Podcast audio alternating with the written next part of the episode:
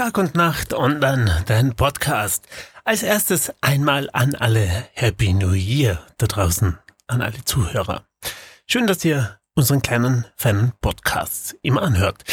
So, ähm, was gibt es denn Neues? Sonnenhungrige stürmen die Ausflugsziele und das ist natürlich ziemlich krass, habe ich selbst erlebt und deswegen möchte ich diesen Beitrag euch jetzt vorlesen, denn Wegen des trüben Nebelwetters, das bei uns vielerorts im Land verteilt ist, hat es viele Kärntnerinnen und Kärntner zu Neujahr und am Sonntag zu höheren gelegenen Ausflugszielen gezogen. Das führte Minuten zu Straßensperren und überfüllte Parkplätze.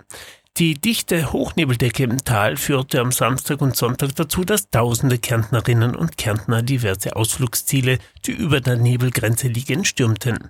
Die Polizei musste teilweise Straßensperren verfügen, so am Sonntag die Straßen auf die Villacher Alpe zum Beispiel und am Samstag war es die Zufahrt zum Magdalensberg.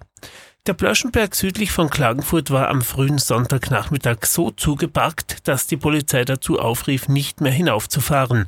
Und am Weißensee tummelten sich viele, viele Eisläuferinnen und Eisläufer.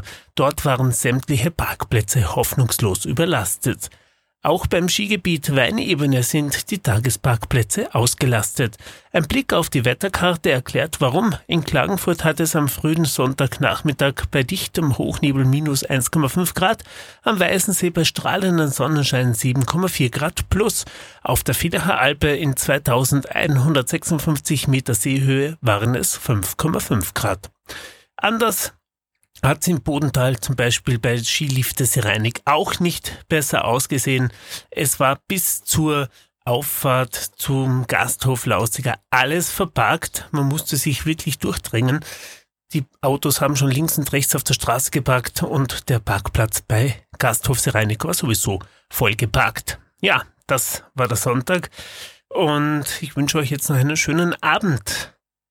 Tag und Nacht online, auch im Jahr 2022, jeden Tag oder jeden zweiten Tag für euch Infos aus Kärnten und dem Rest der Welt. Ich wünsche euch, wie gesagt, einen schönen Start ins neue Jahr 2022.